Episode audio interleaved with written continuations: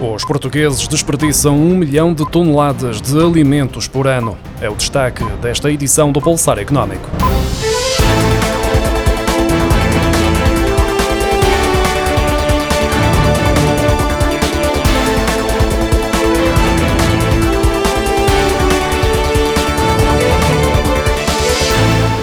Portugueses desperdiçam anualmente um milhão de toneladas de alimentos, o que equivale a quase 100 quilos por pessoa. O alerta é do movimento Unidos contra o Desperdício, a propósito do desperdício alimentar, que aponta para valores extremamente preocupantes.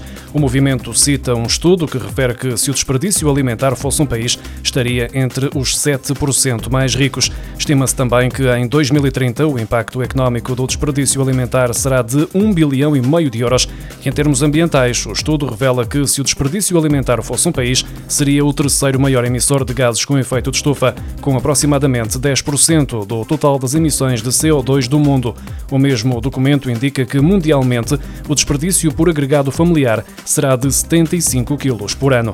O movimento Unidos contra o Desperdício sublinha que, enquanto cerca de 1 milhão e 600 mil portugueses vivem abaixo do limiar da pobreza, sendo que cerca de 360 mil têm carências alimentares, estima-se que 1 milhão de toneladas toneladas de alimentos são desperdiçadas todos os anos, o mesmo a dizer quase 100 quilos por cada português. Desde que surgiu o movimento, diz que já contribuiu para que toneladas de alimentos fossem reaproveitadas e distribuídas por quem mais precisa, evitando que fossem desperdiçadas. No mundo, estima-se que um terço dos alimentos produzidos é desperdiçado, o que equivale a mais de 1.300 milhões de toneladas.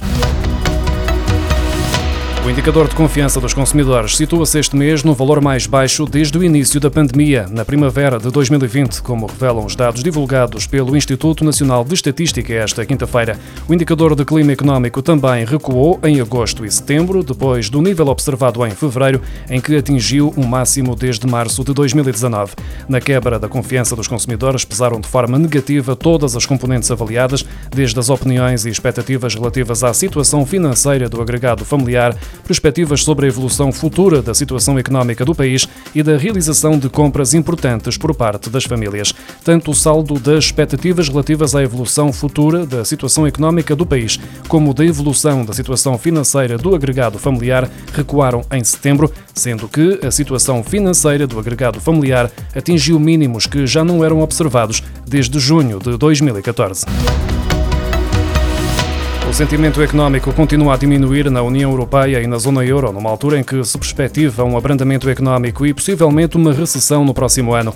Este indicador recuou em setembro, sendo de destacar a queda na confiança dos consumidores, que atingiu um mínimo histórico. Neste mês, o indicador de sentimento económico continuou o declínio acentuado na União Europeia, ao cair 3,5 pontos para 92,6 e na zona euro foi observada uma redução de 3,6 pontos para 93,6 segundo os dados divulgados esta quinta-feira pela Direção-Geral dos Assuntos Económicos e Financeiros da Comissão Europeia.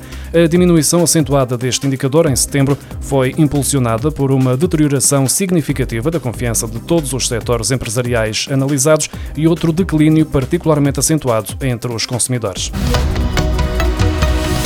O rendimento médio disponível das famílias na União Europeia aumentou 3,6% no ano passado, face ao igual período de 2020, para cerca de 19 mil euros anuais, de acordo com os dados divulgados esta quinta-feira pelo Eurostat. Quanto ao risco de pobreza, a taxa manteve-se estável a nível da União Europeia, mas aumentou em cinco Estados-membros face ao período pré-pandemia. Os confinamentos e a consequente redução da atividade económica no período crítico da Covid-19 levou a uma quebra abrupta do rendimento das famílias em 2020 2020. Contudo, com o progressivo levantamento das restrições e reabertura da economia, o rendimento médio disponível voltou a recuperar para cerca de 19 mil euros anuais. Já o rendimento do trabalho na União Europeia subiu para 26 mil euros anuais, mas mantém-se abaixo dos valores pré-pandemia. Portugal importou mais de 300 mil toneladas de produtos petrolíferos da Rússia após o início da guerra na Ucrânia, como noticiou esta quinta-feira o Jornal Público, através do consórcio de jornalistas Investigate Europe.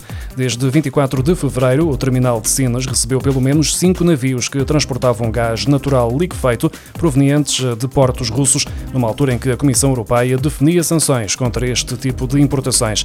Além disso, Portugal auxiliou indiretamente este comércio internacional de produtos petrolíferos marítimos russos, já que pelo menos seis barcos com bandeira portuguesa transportaram carvão entre a Rússia e diversos países europeus.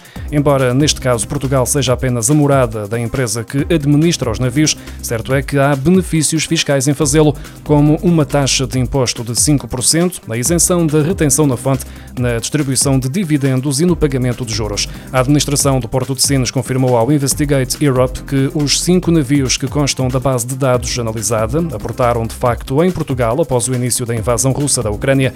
No entanto, sem revelar quem eram os compradores de gás e petróleo ali desembarcado, esclarece que todos os navios são alvo de escrutínio ao abrigo do pacote de sanções à Federação Russa.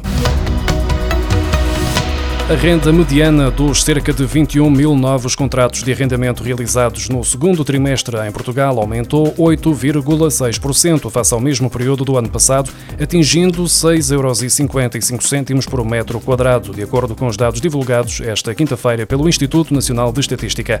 Os 21.005 novos contratos de arrendamento registados no segundo trimestre de 2022 também representam um aumento de 2,1% face ao segundo trimestre de 2022 2021. Contudo, há a destacar a desaceleração face ao comportamento verificado no trimestre anterior. No segundo trimestre, face ao anterior, a renda mediana aumentou em todas as regiões, com as mais elevadas a serem registadas na área metropolitana de Lisboa, com 9,95 euros por metro quadrado, o Algarve com 7,41 euros por metro quadrado, a região autónoma da Madeira com 7,35 euros e a área metropolitana do Porto com 7,06 euros por metro quadrado. A taxa de desemprego estabilizou nos 6% em agosto, sendo que o valor verificado em julho foi revisto em alta de 5,9% para 6%, segundo mostram os dados divulgados esta quinta-feira pelo Instituto Nacional de Estatística. Trata-se do quarto mês consecutivo em que o indicador mantém este nível. Comparando com o ano passado, a taxa de desemprego foi inferior à de agosto de 2021 em 0,3 pontos percentuais. Já a população inativa atingiu no mês passado o valor mais baixo desde fevereiro de 1900 1998, ao estarem contabilizadas 2.461.800 pessoas. Em agosto deste ano, estima-se que a população ativa tenha tido um acréscimo em relação ao mês anterior de 7 mil pessoas, o correspondente a 0,1%, e que a população inativa tenha tido um decréscimo de 8.800 pessoas, ou seja, 0,4%.